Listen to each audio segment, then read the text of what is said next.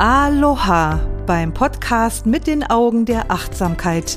Ich begleite dich auf deinem Weg mit der authentischen Achtsamkeitspraxis, mehr Bewusstsein in deinen Geist, dein Herz und dein Leben zu bringen, weil glücklich sein kein Zufall ist.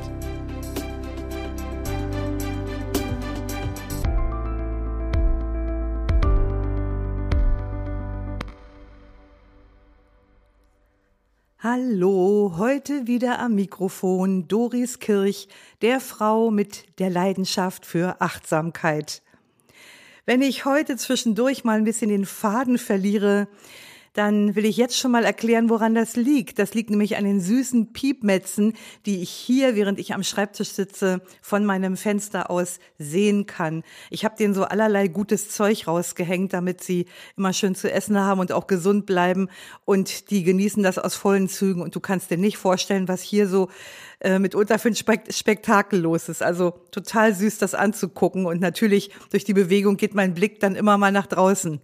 Aber ich werde mich mal bemühen, den Fokus auf dem Thema zu halten. Und das ist ein tolles Thema. Es geht nämlich um gewaltfreie Kommunikation, die ich als Teil der achtsamen Kommunikation überhaupt betrachte. Und es geht also eigentlich ähm, im Detail darum, wie wir das Miteinander mit anderen Menschen angenehmer und freudevoller gestalten können. Denn mit Blick auf die Welt würde ich mal sagen, da geht noch was. Da ist noch ein bisschen Luft nach oben. Ja, und widmen möchte ich diese Folge und letzten Endes auch die nächsten Folgen der lieben Sarah, die mich nämlich auf diese Idee gebracht hat.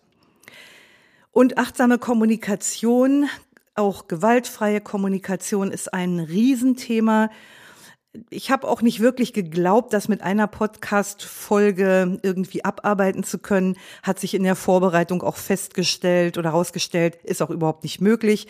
Du kannst dich also noch auf mehrere Folgen freuen, wo wir dann so richtig tief in das Thema gewaltfreie, achtsame Kommunikation einsteigen können. Ja, menschliches Miteinander wird vor allem durch Kommunikation bestimmt. Also durch verbale und nonverbale Gesprächsanteile drücken wir aus, was wir von jemandem halten und wie wir zu ihm stehen. Und Kommunikation beinhaltet nicht nur das gesprochene Wort. Vielleicht hast du schon mal was von dem sogenannten kommunikativen Eisberg gehört. Der besagt nämlich, dass ähm, Kommunikation im Wesentlichen aus verbalen und nonverbalen Gesprächsanteilen besteht, wobei auf den verbalen Anteil, also auf das gesprochene Wort, ungefähr nur 10 bis 20 Prozent entfallen. Also 80 bis 90 Prozent des kommunikativen Gesprächsanteils entfällt auf die nonverbale Kommunikation. Das heißt, Mimik, Gestik, Stimmlautstärke, Dynamik und letzten Endes auch der Kontext, in dem etwas gesagt wird. Ja, und warum einen Podcast zum Thema gewaltfreie Kommunikation hier bei mir, wo es ja um Achtsamkeit geht? Ganz einfach, weil GFK, das ist die Abkürzung für gewaltfreie Kommunikation, weil GFK und Achtsamkeit very best friends sind. Denn in der Achtsamkeitspraxis kreisen wir nur nicht, nicht nur um uns selbst, das tun wir auch, aber wir leben ja nicht in einem luftleeren Raum, sondern wir sind ja darüber hinaus auch in einem ständigen Kontakt mit anderen Menschen. Und die GFK hat wie Achtsamkeit, wie du noch sehen wirst, viel mit innerer Haltung, mit Freundlichkeit und mit Gewahrsein, also mit Präsenz zu tun. Achtsamkeit nicht nur als kognitive Fähigkeit, sondern auch als innere Haltung ist deshalb enorm förderlich für die gewaltfreie Kommunikation. Und bevor ich so richtig ins Thema einsteige, möchte ich nochmal betonen, dass ich keine ausgewiesene Expertin für gewaltfreie Kommunikation bin. Ich arbeite aber schon sehr lange damit und finde dort auch mein ganzes psychologisches Wissen wieder. Und deshalb fühle ich mich diesem Konzept sehr verbunden und fühle mich dort auch sehr zu Hause. Marshall Rosenberg, der die gewaltfreie Kommunikation entwickelt hat, hat selbst einmal gesagt, mein Konzept beinhaltet nichts Neues. Alles, was in die GfK integriert wurde, lebt bereits in jedem von uns. Ja, und bevor ich jetzt endgültig ins Thema direkt einsteige, wollte ich auch noch was über Nebenwirkungen und Begleiterscheinungen sagen. Das ist mir nämlich noch aus meiner eigenen Erfahrung sehr, sehr gut in Erinnerung. Als ich in den 1990er Jahren mit Aus- und Fortbildungen in Kommunikationspsychologie begonnen habe und erstmalig auf mein Kommunikationsverhalten geblickt habe, da war ich so betroffen und so verwirrt, dass ich mich in der Folge kaum noch getraut habe, überhaupt, überhaupt nur irgendwie den Mund aufzumachen.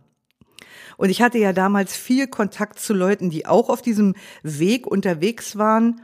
Und es schwebte immer irgendwie die Angst mit, irgendetwas zu sagen, was nicht lega artis war, also nicht nach den Regeln der Kunst war.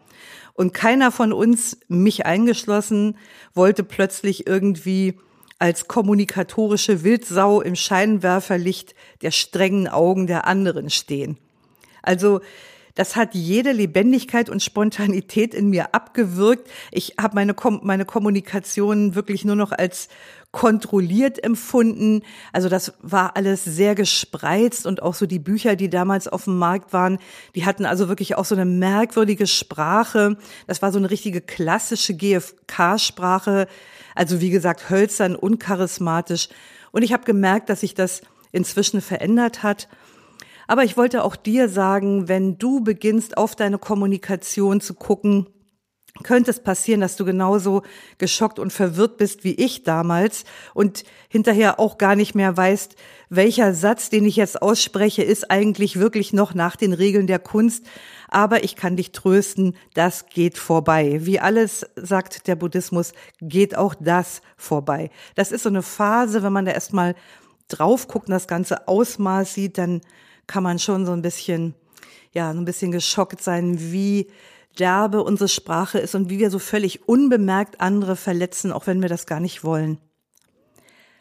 Ja, also das jetzt nochmal so zu den Nebenwirkungen und Begleiterscheinungen. Und dann möchte ich etwas emotional ins Thema einsteigen mit einem schönen Text von Ruth Bebermeier und der heißt Worte sind Fenster oder Mauern. Ich fühle mich so verurteilt von deinen Worten. Ich fühle mich so abgewertet und weggeschickt. Bevor ich gehe, muss ich noch wissen, hast du das wirklich so gemeint? Bevor ich meine Selbstverteidigung errichte, bevor ich aus Verletzung und Angst heraus spreche, bevor ich diese Mauer aus Worten baue, sage mir, habe ich richtig gehört? Worte sind Fenster oder sie sind Mauern. Sie verurteilen uns oder sprechen uns frei. Wenn ich spreche und wenn ich zuhöre, Licht der Liebe scheine durch mich hindurch. Es gibt Dinge, die ich sagen muss, Dinge, die mir so viel bedeuten. Wenn sie durch meine Worte nicht klar werden, hilfst du mir, mich freizusprechen? Wenn es so schien, als würde ich dich niedermachen, wenn du den Eindruck hast, du wärst mir egal, versuch doch bitte durch meine Worte hindurch zu hören, bis zu den Gefühlen, die wir gemeinsam haben.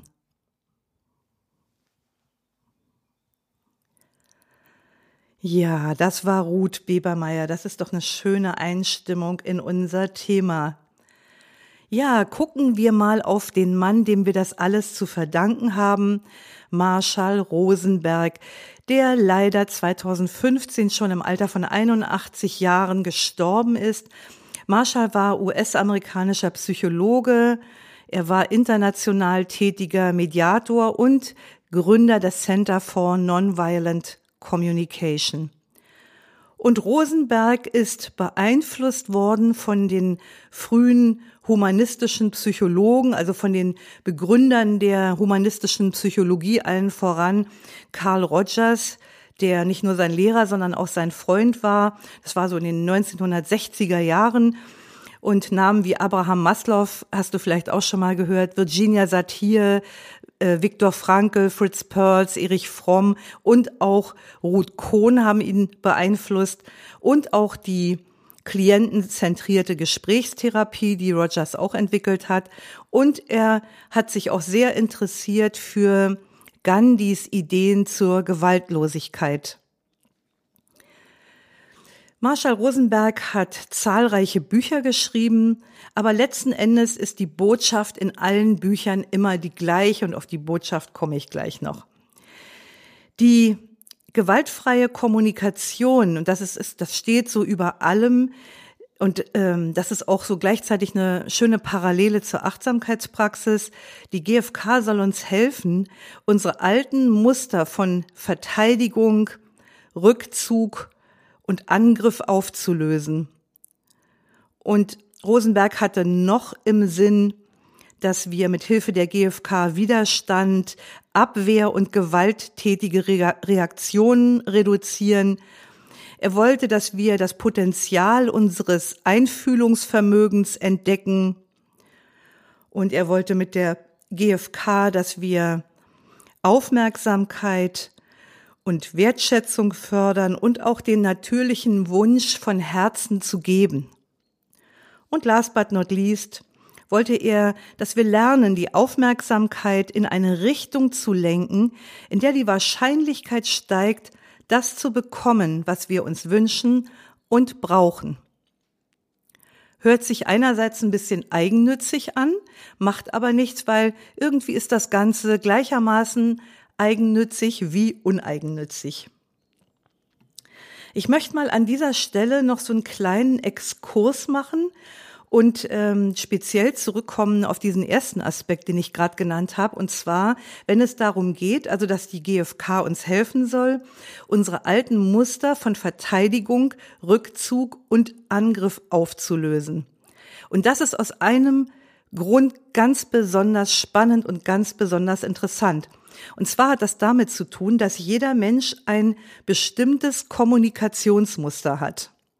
Und dieses Ko Kommunikationsmuster ist vereinfacht gesagt, vollkommen runtergebrochen, entweder aggressiv oder passiv-aggressiv.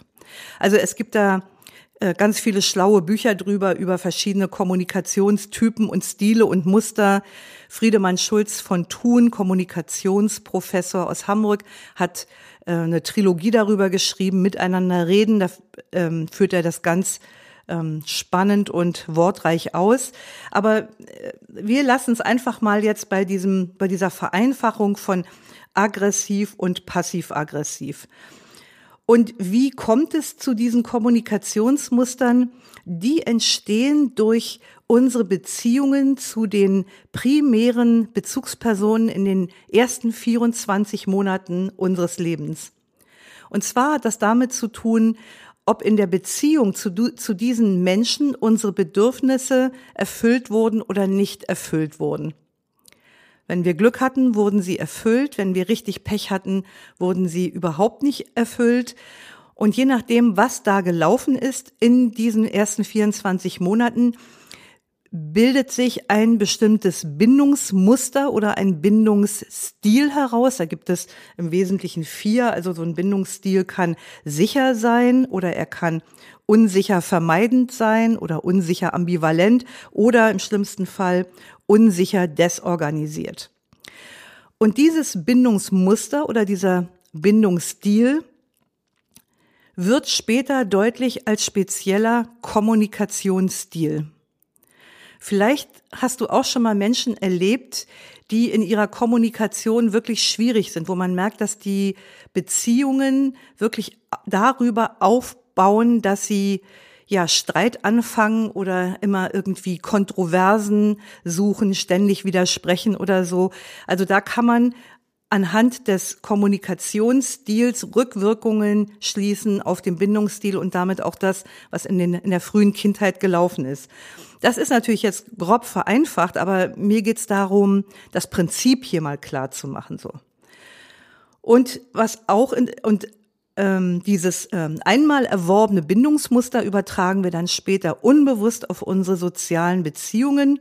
Und es drückt sich durch die Art und Weise aus, wie wir unsere Kommunikation gestalten. Also noch, um das nochmal zu, zusammengefasst zu sagen, das Bindungsmuster, was wir haben, wird im Außen als Kommunikationsmuster oder Kommunikationsstil sichtbar. Das für sich genommen wäre jetzt noch nicht so super interessant, das könnte man eigentlich auch fast erwarten, aber die Wissenschaft hat etwas anderes rausgefunden in dem Zusammenhang. Die hat nämlich rausgefunden, dass wenn wir den Kommunikationsstil verändern, den wir haben, dass das Rückwirkungen hat auf den Bindungsstil. Also das heißt, das Ganze ist kein Einwegekanal, das fun funktioniert auch rückwärts. Das bedeutet, wir können damit die Wunden heilen, die frühkindliche schmerzvolle Erfahrungen in unserem Gehirn hinterlassen haben. Also die je nachdem, was wir so erleben in unserem Leben, das hinterlässt ja alles Spuren in unserem Gehirn, bildet ganz spezifische neuronale Netzwerke. Wenn wir jetzt also anfangen, unsere Kommunikation zu verändern, dann wirkt das im Gehirn und baut zum Beispiel bestimmte Verhaltensweisen, bestimmte Verhaltensmuster wieder ab, die wir einmal erworben haben, die wir vielleicht zu unserer Verteidigung aufgebaut haben. Also wir können durch eine Veränderung unserer Kommunikation tatsächlich ein anderer Mensch werden. Und in dem Zusammenhang habe ich dann auch endlich diesen Spruch mal richtig verstanden. Es ist nie zu spät für eine glückliche Kindheit. Es ist nie zu spät für eine glückliche Kindheit. Ja, also so viel erstmal zu diesem Exkurs. Ich fand das wirklich sensationell. Manchmal beziehen sich ja Menschen in ihrem Verhalten immer darauf, dass sie eine schlechte Kindheit hatten oder so. Ähm, wie wir hier an diesem Beispiel sehen können, können wir sehr viel dafür tun, dass wir eben nicht determiniert sind in unseren Verhaltensweisen, sondern dass wir uns bis an unser Lebensende ändern und umformen, transformieren können, wenn das keine gute Nachricht ist. Also soweit zu diesem Exkurs. Und jetzt möchte ich erstmal noch ein bisschen was zur GfK erzählen. Gewaltfreie Kommunikation. Die ist vor allem weniger Technik und weniger Methode. Ich kann nicht sagen, sie ist keine Technik und keine Methode, weil sie hat eine bestimmte Vorgehensweise, aber der Fokus sollte nicht darauf liegen, sie als Technik oder Methode zu sehen oder als Strategie im Sinne von, wie kann ich andere besser manipulieren, um zu kriegen, was ich will. Die gewaltfreie Kommunikation, und das hat Rosenberg auch immer betont, ist mehr innere Haltung. Und zwar eine innere Haltung, die Werte transportiert. Werte wie Liebe, Mitgefühl, Respekt, Verständnis, und Wertschätzung. Also letzten Endes etwas, was wir uns alle wünschen. Und deshalb hat Rosenberg sie auch Sprache des Lebens genannt. Also gewaltfreie Kommunikation als Sprache des Lebens, als Sprache der Einfühlsamkeit. Und er hat auch gerne davon gesprochen, dafür war er sehr bekannt von Giraffensprache. Er hat sie Giraffensprache genannt, weil die Giraffe eben so sanft ist und unsere gewöhnliche Alltagssprache hat er als Wolfssprache bezeichnet. Oder auch Herrensprache als dominante Sprache. Und ein weiterer Begriff, der im Zusammenhang mit der GfK auch häufig fällt, ist lebensfördernde Kommunikation. Und die, die es eben, die nicht lebensfördernd ist, hat er lebensentfremdende Kommunikation genannt. Und auch das finde ich sehr schön, weil er eben nicht von guter und schlechter oder richtiger und falscher Kommunikation spricht, sondern von lebensfördernder oder lebensentfremdender Kommunikation. Und was mir auch noch sehr gut gefällt, sind die Grundannahmen in der GfK. Die erste Grundannahme ist, jeder Mensch ist gut. Ich glaube, Rosenberg war das, der mal gesagt hat, auch ein Schwerverbrecher würde ein weinendes Kind aus einem brennenden Haus retten. Das war, habe ich irgendwo mal gelesen. Und das war so ein Beispiel dafür zu sagen, im Kern seines Wesens ist jeder Mensch gut. Die zweite Grundannahme ist, jeder Angriff, jede Kritik ist tragischer Ausdruck eines unerfüllten Bedürfnisses.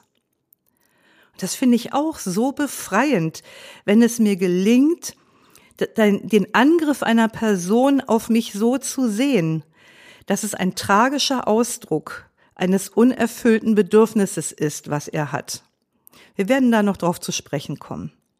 Und die dritte Grundannahme ist, um Konflikte zu lösen oder zu vermeiden, müssen wir die Menschlichkeit in anderen und ihre Bedürfnisse sehen. Natürlich müssen wir zuerst mal bei uns selber anfangen damit, das ist ganz klar. Aber ich habe einen großen Teil meines Lebens Kommunikation als Einbahnstraße erlebt. Und dazu gehörte auch, als ich Fortbildungen gemacht habe und Ausbildungen, in Kommunikationspsychologie, dass das auch genau so vermittelt wurde. Dass ich also gelernt habe, wie man einen unliebsamen Gesprächspartner aus einer Runde rauskegelt, sozusagen, ohne dass der das merkt. Also das ist, heute würde ich mal sagen, das waren wirklich menschenverachtende Dinge, die ich da gelernt habe. Und ich fand das einfach schön, zu, so bewusst zu sehen, Kommunikation ist keine Einbahnstraße. Es geht nicht nur um mich, um meine Wünsche, um meine Bedürfnisse, sondern es, da ist noch ein anderer Mensch und der hat auch Wünsche und auch Bedürfnisse. Und das ist in der Kommunikation nicht so selbstverständlich, wie sich das jetzt anhört. Wir werden das noch sehen. Ja, ansonsten hat die GfK großen Einfluss gehabt, sind ganz viele Bücher darüber geschrieben worden, in GFK mit Kindern zum Beispiel. Ich glaube, gibt wohl kein anderes Thema, ähm, wo die GFK so stark ähm, eingeflossen ist wie in die Kommunikation mit Kindern, vielleicht weil man da eben auch noch so am meisten bewirken kann. Dann gibt es auch ähm, Bücher über GFK in der Familie oder speziell in Beziehungen oder letzten Endes auch im Business, weil da braucht es manchmal Tatsache auch eine etwas andere Sprache. Also auch GFK, aber ein bisschen anders übersetzt. Ja, ich will erstmal diesen Prozess der GfK kurz beschreiben, die sogenannten Komponenten der GfK und die gucken wir uns, also heute fangen wir mit der ersten Komponente mal an, mit dem Beobachten und in den nächsten Podcast-Folgen werden wir uns die anderen drei Komponenten auch anschauen und die mal eben so ein bisschen tiefer betrachten und vielleicht auch so die eine oder andere Übung dazu machen. Also die vier Komponenten der GfK heißen Beobachten, Gefühle, Bedürfnisse, bitten. Kurz und knapp, aber es ist ein ganzes Universum, das kann ich dir sagen. Beobachten bedeutet, was ist in einem Gespräch die konkrete Behand die, Entschuldigung, die konkrete Handlung, die ich beobachten kann. Also ohne den Filter meiner Bewertungen, Verurteilungen und Interpretationen.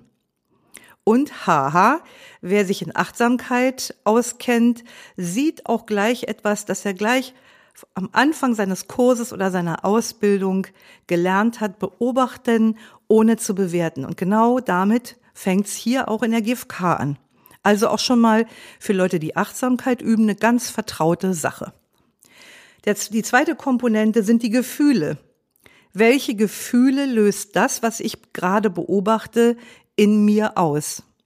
Und wir werden sehen, wie unglaublich schwierig das für uns im Allgemeinen ist, unsere Gefühle auszudrücken und wie oft wir eher interpretieren oder Interpretation, so was für ein Wort, Interpretationsgefühle von uns geben als echte Gefühle.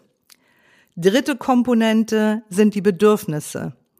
Es geht darum, ein Bewusstsein meiner Bedürfnisse, Werte und Wünsche zu haben, aus denen diese Gefühle hervorgehen.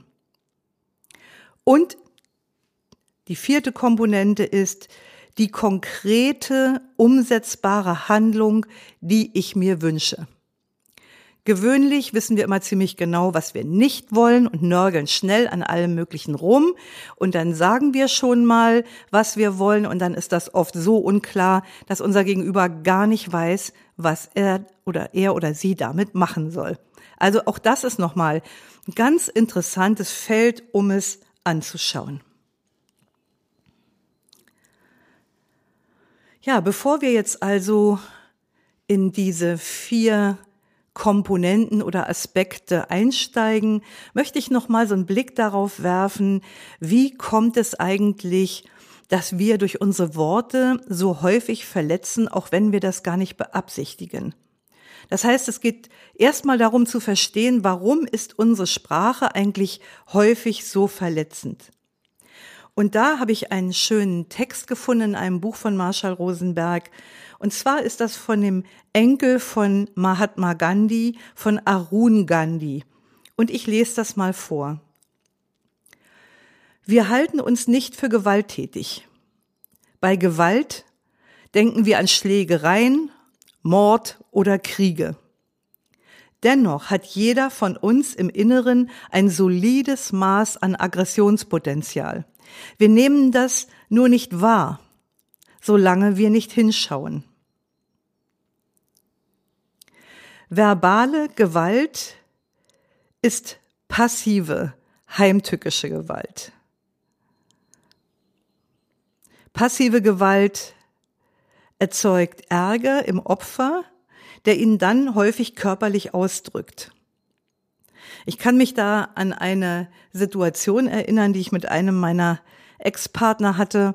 Wir hatten äh, eine schwierige Beziehung und immer wenn es irgendwie nicht mehr ging und ich ihn gebeten habe, dass wir uns darüber mal unterhalten, dann hat er so lange rumgestichelt und irgendwie Dinge gesagt, die ich als verletzend empfunden habe, dass ich dann irgendwann immer verzweifelter wurde und immer frustrierter wurde und dann wurde ich auch laut und irgendwann habe ich dann geschrien und dann sagte er ganz ruhig, siehst du, mit dir kann man ja auch nicht reden. Also das, wenn ich da heute so dran denke, das war so ein, so ein Klassiker dafür, ähm, wie gewaltvoll Kommunikation sein kann. Also ich habe das als sehr, sehr verletzend und auch sehr gewaltvoll empfunden. Und wenn du mal so guckst, wenn du in sozialen Netzwerken unterwegs bist oder äh, wie schnell da äh, verbale Gewalt eskaliert oder auch ein echter handfester WhatsApp-Zickenalarm. Es ist wirklich unglaublich, wie schnell das manchmal geht von einem Wort aufs andere. Und ich bin manchmal wirklich ähm, völlig platt, wie diese Gewalt, diese verbale Gewalt eskaliert. Also wie heftig das ist. Ich, manchmal habe ich das Gefühl, das ist wie so ein wie so ein Eitergeschwür, was da plötzlich aufplatzt bei manchen Leuten. Also unglaublich. Es geht also darum, dass wir verstehen, was an unserer Kommunikation gewalttätig ist. Und das wird dann jetzt über die nächsten Podcast-Folgen Schritt für Schritt immer deutlicher werden. Und es geht darum, unsere inneren Muster und Prägungen zu erkennen, die dieser gewalttätigen Kommunikation oder aggressiven Kommunikation zugrunde liegen. Und da haben wir auch schon wieder so eine Parallele zur Achtsamkeitspraxis, wo es ja auch darum geht, Muster und Prägungen zu erkennen. Also jetzt weißt du, warum ich sage, das sind GFK und Achtsamkeit sind very best friends. Und letzten Endes geht es darum, diese Muster und Prägungen zu transformieren. Ja, ich kann das vielleicht schon mal so ein bisschen vorwegnehmen. Warum ist unsere Sprache lebensentfremdend? Nur mal so ein paar Beispiele, über die wir später noch genauer sprechen werden. Also lebensentfremdend ist unsere Sprache zum Beispiel, weil wir Bewertungen und Beobachtungen verwechseln, weil wir moralische Urteile für Lob und Anerkennung halten und sie es gar nicht sind, weil wir Interpretationen statt Gefühle äußern, weil wir Ärger oder Abgrenzung auf eine Weise ausdrücken, dass sie andere verletzt, weil wir nicht klar sagen, was wir eigentlich wollen und weil wir in der Regel fordern, anstatt zu bitten. Ja, das sind erstmal ganz klare Ansagen. Der Sprachforscher Wendell Johnson sagt, dass viele Probleme daher rühren, dass wir eine statische Sprache verwenden, um eine Wirklichkeit auszudrücken, die sich ständig wandelt. Also wenn ich daran denke, wie viele Bücher ich im universitären Kontext durcharbeiten musste, die in einer völlig statischen Sprache geschrieben waren, wo wirklich jedes Verb, was irgendwie ging, substantiviert wurde, also das fand ich schon immer ziemlich gruselig und ich wusste, als ich das gelesen habe, ganz genau, was der Wendell Johnson meint. Ich zitiere ihn mal. Unsere Sprache ist ein unvollkommenes Instrument, das von unwissenden Menschen in grauer Vorzeit geschaffen wurde. Es ist eine animistische Sprache, die dazu einlädt, über Stabilität und Konstanten zu sprechen über Ähnlichkeiten, Normalitäten und Arten, über schnelle Heilungen, einfache Probleme und endgültige Lösungen. Die Welt jedoch, die wir mit dieser Sprache beschreiben wollen, hat sich inzwischen sehr verändert. Sie ist bestimmt von Prozessen, Veränderungen, Dimensionen, Funktionen, Beziehungen, Wachstum, Interaktionen, Lernen und Komplexität. Ein Teil unseres Problems ist die Tatsache, dass unsere sich ständig wandelnde Welt und unsere relativ statische Sprache ein ungleiches Paar sind. Also es gibt bestimmt ganz viele Gründe, warum unsere Sprache so aggressiv ist. Aber das fand ich schon mal eine, einen ziemlich nachdenkenswerten Gedanken.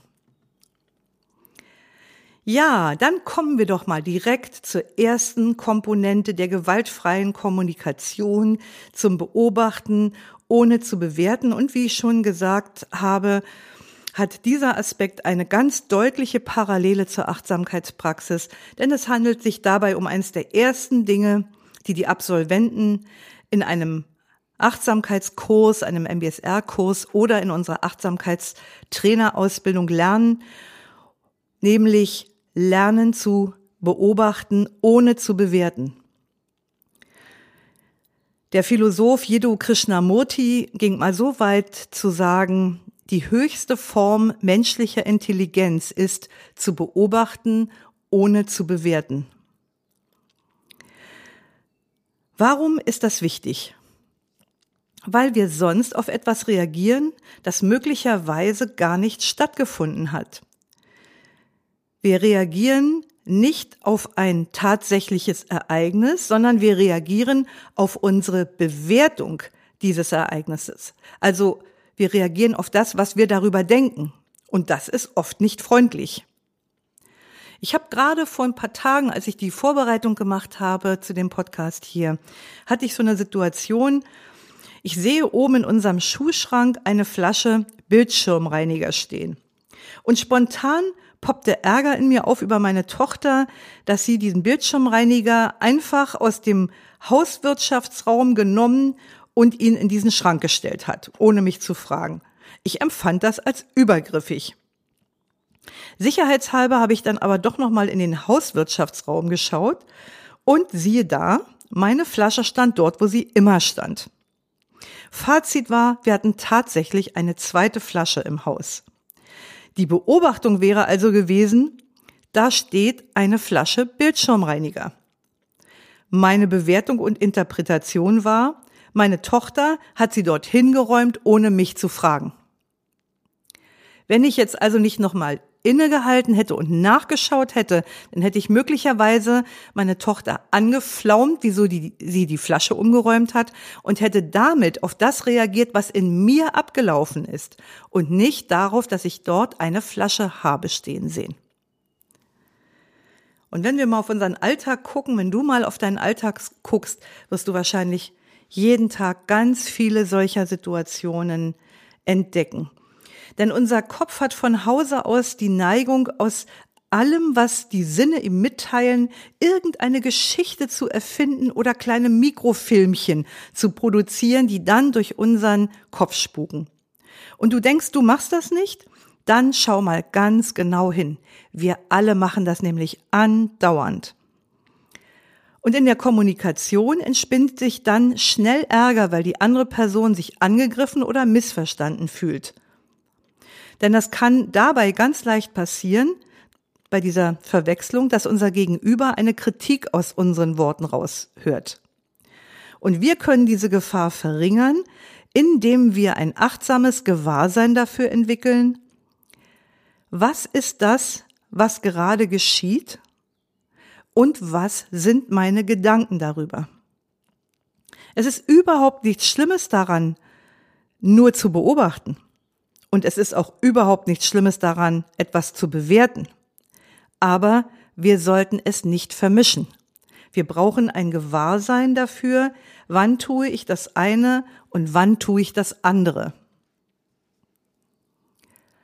Das gibt ein paar Wörter, die häufig im Zusammenhang mit der Vermischung von Beobachtung und Bewertung verwendet werden. Und zwar sind das Wörter wie immer, nie, jemals, jedes Mal, häufig, selten, jeder und alle. Lass uns mal so eine kleine Übung machen. Was sagst du dazu? Eine Beobachtung oder eine Bewertung zu den folgenden Sätzen? Ich lese mal so ein paar Sätze vor und wir gucken uns das mal an. In letzter Zeit vergisst du ständig, die Mülltonne an die Straße zu stellen. Beobachtung oder Bewertung? In letzter Zeit vergisst du ständig, die Mülltonne an die Straße zu stellen. Nach meiner Lesart haben wir hier eine Vermischung. Wenn es nur eine Beobachtung gewesen wäre, hätte dieser Satz lauten können, in diesem Monat hast du schon zweimal die Mülltonne nicht zur Straße gebracht. In diesem Monat hast du schon zweimal die Mülltonne nicht zur Straße gebracht. Ein nächster Satz. Jenny arbeitet zu viel. Beobachtung oder Bewertung? Jenny arbeitet zu viel. Wenn wir Jenny das sagen würden, würde sie uns vielleicht zustimmen oder sie würde sagen, stimmt überhaupt nicht. Und die Frage ist in der Tat, was ist denn bitte zu viel? Also ganz klar haben wir hier wieder eine Vermischung. Eine reine Beobachtung hätte sein können, Jenny hat in dieser Woche an drei Tagen Überstunden gemacht. Jenny hat in dieser Woche an drei Tagen Überstunden gemacht. Der nächste Satz. Sabine hat gesagt, das Kleid steht mir nicht. Eine Beobachtung oder eine Bewertung? Sabine hat gesagt, das Kleid steht mir nicht. So wie ich das sehe, haben wir hier eine reine Beobachtung. Nicht das, was Sabine getan hat, indem sie das Kleid bewertet hat und gesagt hat, steht ihr nicht. Aber wenn die Person sagt, Sabine hat gesagt, das Kleid steht mir nicht, ist das eine reine Beobachtung über das, was Sabine gesagt hat. Deshalb Beobachtung. Noch ein Satz. Du nascht abends vor dem Fernseher immer zu viel. Du nascht abends vor dem Fernseher immer zu viel. Ist das eine Beobachtung oder eine Bewertung? Ich denke, es ist eine Bewertung, weil was ist zu viel? Und abends ist ja auch so eine Verallgemeinerung. Hat ja auch wieder sowas von immer. Der Satz als reine Beobachtung könnte lauten, Du hast an den letzten beiden Abenden vor dem Fernseher zwei Tüten Chips und eine Packung Studentenfutter gegessen. Das macht mir Sorge wegen deiner Gesundheit. Dann hätten wir eine reine Beobachtung. Und noch ein Satz. Der Hund ist aggressiv. Eine Beobachtung oder eine Bewertung? Der Hund ist aggressiv. Ja, ich denke, wir haben es auch hier wieder mit einer Bewertung zu tun. Denn eine reine Beobachtung hätte sein können, der Hund hat schon zweimal jemanden gebissen und knurrt jeden Spaziergänger an. Der Hund hat schon zweimal jemanden gebissen und knurrt jeden Spaziergänger an. Das wäre eine reine Beobachtung. Und dann noch den letzten Satz. In diesem Monat habe ich noch keine einzige Einladung zu einem QM-Meeting bekommen. In diesem Monat habe ich noch keine einzige Einladung zu einem QM-Meeting bekommen. Ja, ich denke, das ist eine Beobachtung. Das ist klar begrenzt auf diesen einen Monat und dass noch keine Einladung erfolgt ist. Also das sind jetzt mal so ein paar kleine Spielereien gewesen und wir sehen selbst bei diesen ganz kurzen Sätzen, der Hund ist aggressiv zum Beispiel oder, oder Sabine sagt, das Kleid steht mir nicht oder so, ähm, wie wir sogar in solchen kurzen Sätzen dazu neigen, die Beobachtung mit der Bewertung, also das, was wir darüber denken, zu verwechseln. Das scheint für unsere Spezies enorm schwierig zu sein, andere Menschen auf eine Weise wahrzunehmen, die frei von Beurteilungen, von Kritik oder Interpretationen ist. Und das hat was mit der Funktionsweise unseres Gehirns zu tun. Das heißt, das Gehirn macht es automatisch. Und für uns geht es darum, zu erkennen, wenn unser Gehirn das macht. Und das lohnt sich, das zu erlernen oder mehr Gewahrsein dafür zu entwickeln, weil es unser aller Leben entspannter und freudevoller machen kann. Ich habe da jetzt noch eine tolle Schreibübung für dich. Die dauert nur zehn Minuten, ist aus unserer Achtsamkeitstrainerausbildung. Und wenn du jetzt so ein bisschen mehr dir selber auf die Schliche kommen möchtest mit de deinen Bewertungen und Beobachtungen, dann schau doch mal am Abend auf den Tag zurück und denke an eine Situation, in der du irritiert warst oder dich über irgendwas geärgert hast. Und dann verbinde dich mit diesem Moment und schreib die Situation so auf, wie du sie erlebt hast und wie du sie empfunden hast. Also durchaus so ein bisschen in Bildzeitungsmanier. Und achte beim Aufschreiben auch auf deine Emotionen und Körperempfindungen. Das ist der erste Teil der Übung. Im zweiten Teil betrachtest du diese Situation noch einmal und diesmal aus der Perspektive eines Beobachters, also so wie eine Kameralinse. Und beantworte die Fragen, was habe ich wirklich gesehen? Was habe ich wirklich gehört? Und achte auch hier wieder, wenn du das aufschreibst, auf deine Emotionen und deine Körperempfindungen. Und mach diese kleine Übung mal und schreib mir dann deine Erfahrung in die Kommentare zum Post dieser Folge auf Instagram oder Facebook. Und ich freue mich dort sehr auf einen Austausch mit dir. So, das war die Einführung in die gewaltfreie Kommunikation und in den ersten Aspekt beobachten, ohne zu bewerten. In, den nächsten, in der nächsten Folge beschäftigen wir uns dann mit dem Ausdruck von Gefühlen und dann geht's weiter mit den dahinterstehenden Werten und letztendlich damit, wie du jemanden bitten kannst, das zu tun, was du von ihm möchtest und was du machst, wenn er Nein sagt. Ist es einfach? Ja, aber nicht leicht. Ich sehe auch Geübte immer wieder mal aus diesem Prozess rauskegeln und mich selbst natürlich auch. Und das ist auch überhaupt kein Wunder. Wir sind ja geprägt aus unserer Kindheit auf diese Weise zu kommunizieren. Das haben wir ja sozusagen mit der Muttermilch aufgenommen. Und auch jetzt im Alltag sind wir ja umgeben von Menschen, die mehr oder weniger alle auf diese Weise kommunizieren. Also der Wind des Alltags, der bläst uns da ziemlich kalt ins Gesicht. Das braucht sehr viel Zeit und es braucht immer wieder Übung. Es braucht die achtsame Haltung des Anfängergeistes, des Nichtstrebens, der Geduld und der Freundlichkeit sich selbst und anderen gegenüber. Und an der Stelle möchte ich dann so kurz vorm Abschluss nochmal diesen, diese schönen Zeilen von Ruth Bebermeier vorlesen. Worte sind Fenster oder sie sind Mauern. Ich fühle mich so verurteilt von deinen Worten. Ich fühle mich so abgewertet und weggeschickt. Bevor ich gehe, muss ich noch wissen, hast du das wirklich so gemeint?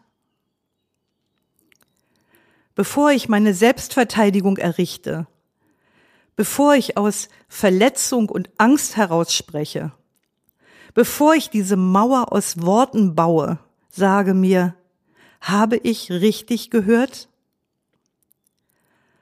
Worte sind Fenster oder sie sind Mauern. Sie verurteilen uns oder sprechen uns frei. Wenn ich spreche und wenn ich zuhöre, Licht der Liebe scheine durch mich hindurch. Es gibt Dinge, die ich sagen muss, Dinge, die mir so viel bedeuten. Wenn sie durch meine Worte nicht klar werden, hilfst du mir, mich freizusprechen? Wenn es so schien, als würde ich dich niedermachen, wenn du den Eindruck hattest, du wärst mir egal, Versuch doch bitte, durch meine Worte hindurchzuhören, bis zu den Gefühlen, die wir gemeinsam haben.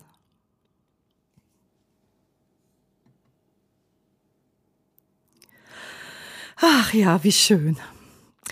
Und wie schon gesagt, bring dich gerne ein. Hinterlass mir deinen Kommentar oder deine Erfahrungen beim Post zu dieser Folge auf Instagram oder Facebook unter doris.kirch.achtsamkeit.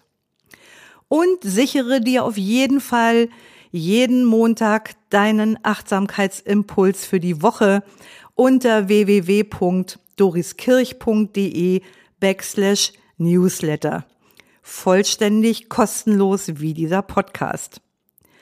Und wenn du erst in jüngerer Zeit zu meinem Podcast mit den Augen der Achtsamkeit gestoßen bist, dann hör auch ruhig mal in die früheren Folgen hinein.